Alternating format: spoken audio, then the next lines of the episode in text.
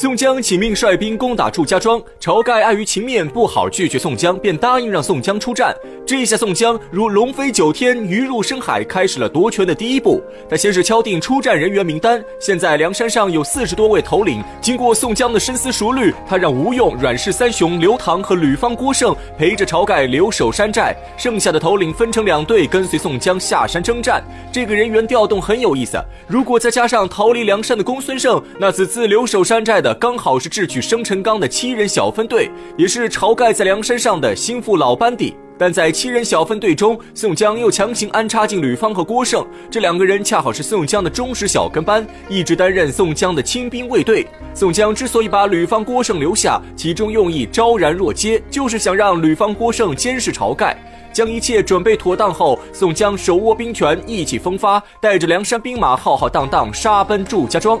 等到了祝家庄山下，宋江才发现事情并不像他想的那么简单。先说祝家庄的防御工事，祝家庄建在独龙岗上，里里外外有三层高墙，都是用石头砌成，高度在两丈左右。庄院外围是护城河，里面则摆满了刀枪兵器。要想进出祝家庄，只能从前后两座庄门的吊桥通过。宋江听到消息，瞬间大为头疼。这哪里是普通大户人家的庄院，分明是一座坚不可摧的小型城池。由此也能看出，祝家庄名义上是普通百姓，但实际上是一支具有军事化、制度化的黑恶势力，在独龙岗称霸一方，甚至拥有自己的军事武装力量。在《孙子兵法》中曾经说过“居高临下，势如破竹”，意思就是在战争中地处上方的人更有优势。现如今的情况就是祝家庄居高临下，以逸待劳，而宋江从梁山泊远道而来，本就是疲乏之师。如果要攻打祝家庄，他需要从山下发起佯攻，这样难度会更大。宋江虽然没有指挥过战争，可也明白这个道理，因此他下令原地扎寨，不可轻举妄动。但更让宋江头疼的事情还在后面。在观察过独龙岗的地势后，宋江发现这里山路崎岖，地形复杂，里面不知道藏着多少陷阱。俗话说，知己知彼，百战百胜。眼下宋江对祝家庄的周围环境一无所知，真要贸然冲进去，恐怕会死无葬身之地。于是宋江急忙找来花荣商议对策，最终决定先派杨林和石秀混进祝家庄，打探消息，问清道路。杨林假扮成一个抓鬼的法师，而石秀则干起老本行，装成一个卖柴的百姓。二人一前一后进入祝家庄。走了不到二十里路，石秀就发现祝家庄内道路众多，复杂难辨，周围全是茂密树林，根本不知道身在何处。杨林当机立断，决定顺着大路一直走。这次二人拉开距离，装作互不认识的陌生人。石秀担着柴一路先行，走不多时，看到前面出现一家酒店，店内刀枪林立，人来人往。石秀决定在此处打探一下消息，于是他大步走进店中，看着一位老人有些面善。石秀上前故意询问老人：“此地发生了何事？”老人不疑有他，还以为石秀是个外乡客人，便把梁山坡和祝家庄即将开战之事告诉石秀。同时，老人还透露出一个天大的消息：原来祝家庄村里的道路确实复杂，竟是一些曲折回旋的小道。如果是外地人的话，进来容易出去难。石秀一听，计上心来，立刻跪倒在地，嚎啕大哭，表示自己一时误入祝家庄，可他不想被卷入战争，希望老人指点他出庄之路。老人看石秀可怜，便告诉石秀，要想从祝家庄里出去，其实也简单，关键之处在于白杨树。如果看到有白杨树的路，就要立刻转弯，这样就跟着白杨树能走出祝家庄。石秀把老人的话牢牢记在心中。正对着老人千恩万谢时，酒店门外传来一阵嘈杂之声。石秀跟着老人出门一看，原来是杨林不认识道路，乱走一通，结果露了破绽，被祝彪当场抓住。石秀吓得心惊胆战，躲在老人后面不敢出声，直到众人走远，石秀才央求老人救他一命。老人心地善良，答应让石秀先在他家暂住一晚。再说，宋江在山下等了半天，不见石秀和杨林回来，又派欧鹏去祝家庄打探消息。欧鹏在祝家庄外围听说杨林被抓后，不敢继续深入，立刻回营将消息禀告宋江。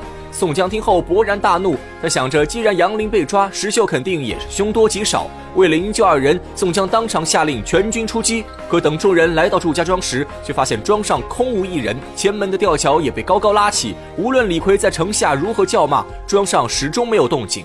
宋江沉思片刻，心知不妙。祝家庄固若金汤，易守难攻。如果他们拒不出战，光凭宋江这点人马，根本不足以发起攻城战。而且祝家庄实力雄厚，如今却无人出战，这说明对方肯定有其他阴谋诡计。想到此处，宋江立刻下令全军撤退，但为时已晚。只听见庄上一声连环炮响，震得地动山摇，从祝家庄周围杀出许多伏兵，城头上也瞬间涌出许多士兵，对着宋江前军就是一顿乱射。宋江一面分兵抵抗，一面下令后军变前军，火速原路撤退。但对方早有准备，已经用障碍物截断了宋江的退路。宋江情急之下，让众人自行寻路撤退。但宋江军中无人认识此地道路，绕了一圈后，居然又回到了原地。梁山泊兵马全都挤在一起，乱作一团。此刻四面八方都是敌人，宋江急得手足无措，一时间也不知道该如何脱困。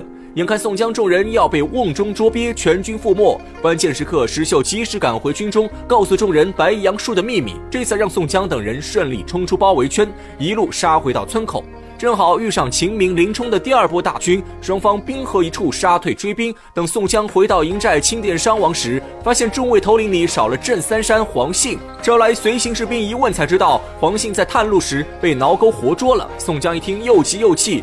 自己此番进攻不仅大败而归，还损失了一员大将，这样下去如何是好？宋江立刻召集众人商议对策。此时杨雄忽然想起李应，他建议宋江去找李应求援。宋江听后立刻准备好礼物，亲自带人去找李应帮忙。等宋江来到李家庄时，却吃了一口闭门羹。原来李应是个聪明人，在杨雄、石秀去梁山搬救兵时，李应就发现自己被骗了。石谦三人分明就是梁山贼寇，祝家庄不放人是对的。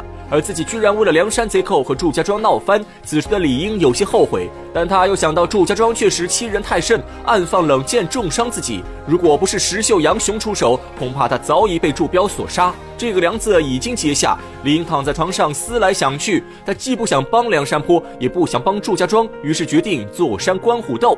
李应借口自己卧病在床，无法行动，让杜兴出面打发走宋江。